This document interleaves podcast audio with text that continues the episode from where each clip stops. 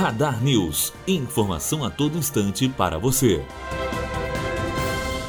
O plenário do Senado Federal aprovou nesta terça-feira a medida provisória que recria o Ministério do Trabalho e Previdência. A proposta também transfere a Secretaria Especial de Cultura do Ministério da Cidadania para a pasta do Turismo. A MP já aprovada pela Câmara dos Deputados, não foi modificada pelo Senado e segue para a sanção presidencial. Criado em 1930 no governo de Getúlio Vargas, o Ministério do Trabalho havia sido incorporado ao Ministério da Economia, criado pelo presidente Jair Bolsonaro no início de sua gestão em 2019. O Ministério do Trabalho e Previdência será responsável por definir políticas sobre geração de emprego e renda, apoio ao trabalhador, fiscalização do trabalho, política salarial, segurança do trabalho, registro sindical e previdência, entre outras, responsabilizando-se inclusive pela previdência complementar.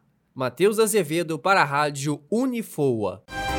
Radar News. Informação a todo instante para você.